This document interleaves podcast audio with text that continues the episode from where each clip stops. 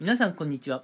今回はですね、え人間関係とか対人関係の悩みを一気に解決させる方法っていうのをですね私の愛読書から、えーまあ、紹介していくっていうね回をまたやっていきたいなと思います、うん。今回はですね私が今、えーお気に入りのね「嫌われる勇気」という本にね書いた内容からねえー人間関係とか対人関係のね悩みを解決させる方法っていうのをねお話ししていこうと思います、うん、えーっとですね人間関係とか対人関係の悩みっていうのはですねあのーこれ解決させる方法っていうのは非常にね一言言ってしまうとシンプルなんですよ。超シンプル。うん。あのー人間関係対人関係であのまあいろいろあるとは思うんですけどね。まあこれ解決させる方法先に結論言ってしまうと他人が絡んでくる問題これらに関してあなたが頭を抱えても仕方ないですよ、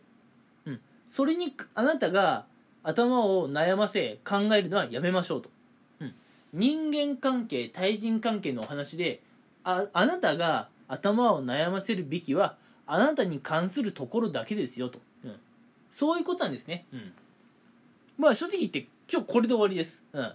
でもね正直これだけだとあまりにも抽象的でちょっと訳が分かんないと思うのでちょっとね具体例もね、えー添えて今回はお話をしようかなと思います、うん。えー例えばですねちょっとね社会人向けのねこうお話になってしまってちょっと学生さんとかねちょっと申し訳ないんですけれども皆さんにね今とあるシチュエーションを想像していただきたいんです、うん、皆さんは今会社員です、うん、会社員として、えー皆さんは普段ね、えー会社に勤めているわけですが最近ねちょっと今の会社がねうん嫌だなと、うん、まあちょっとね今の会社でやっている仕事よりももっとね自分のやりたいと思っていることが実は他にあるんじゃないかなと。最近薄々気づいてきていると、うん、なので会社を辞めようか辞めまいか悩んでいると。いう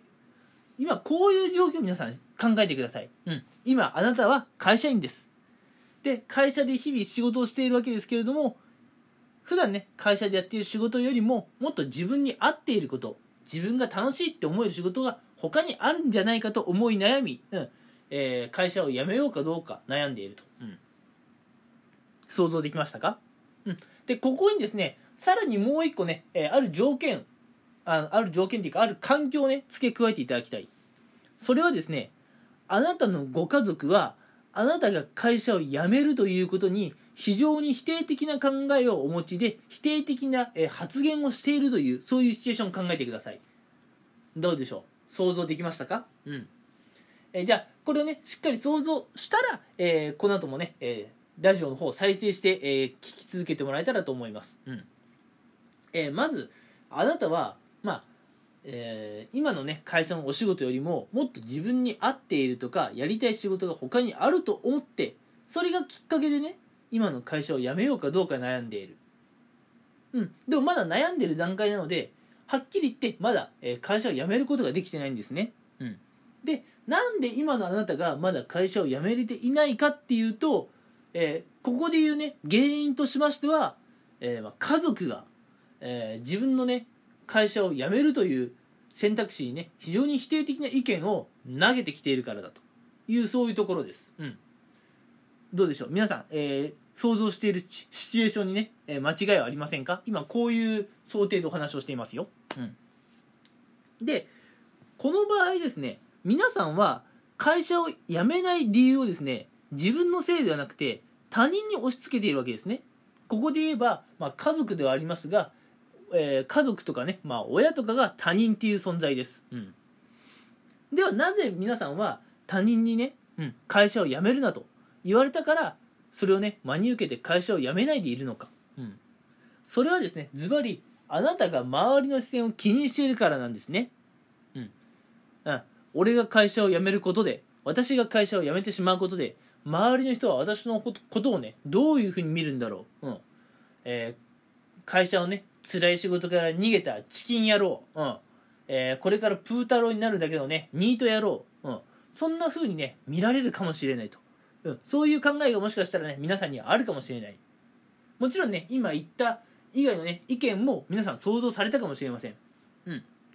ただ皆さんが会社を辞めることをためらっている原因の一つとして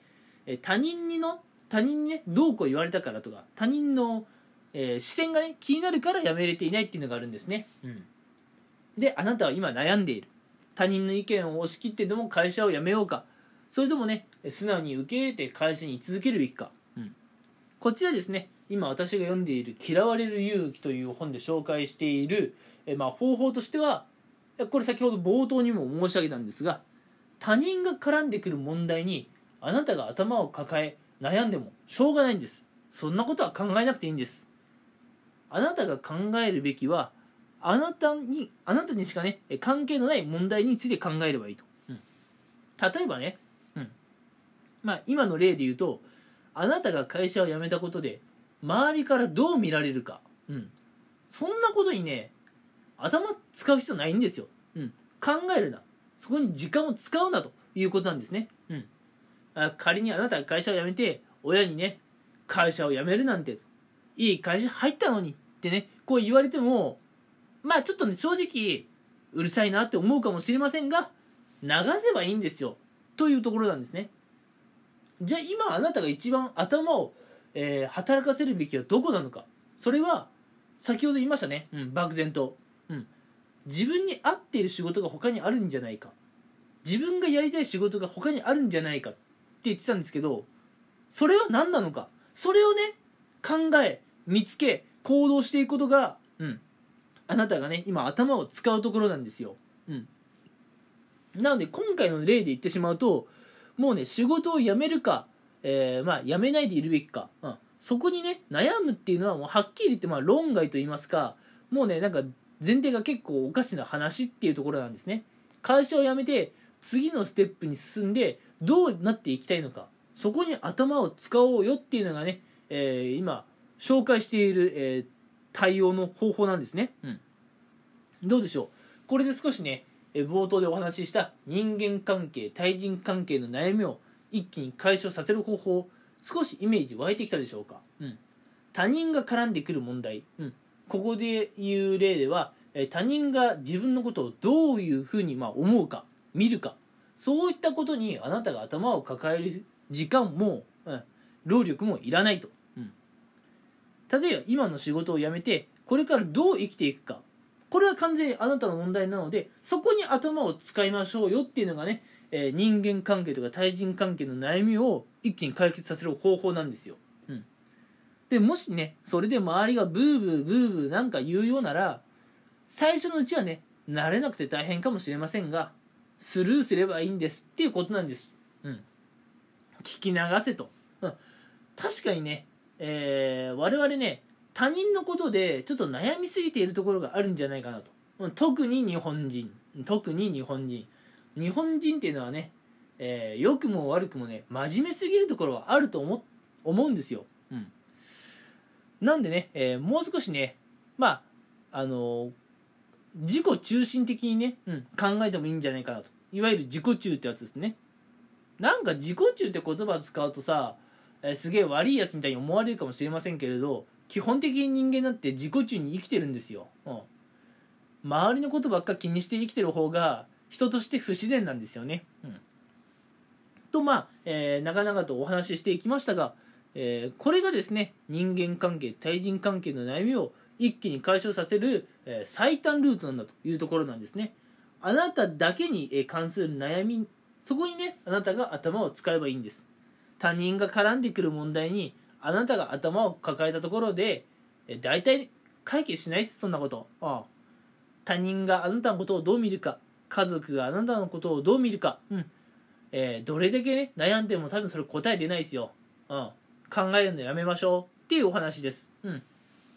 どうでしょう、えー、実例を踏まえてお話ししたので少しでもね、えー、皆さんの頭の中にねスッと入っていく、えー、そういうラジオ界にね、えなったらよかったかなというふうに思ってておりますと、うん、はい、え今回はね、え聞いてくださってありがとうございました、え今回はねえこの辺にしておきたいと思います。それではねえまたお時間あれば、え私のラジオ聞いてください。ありがとうございました。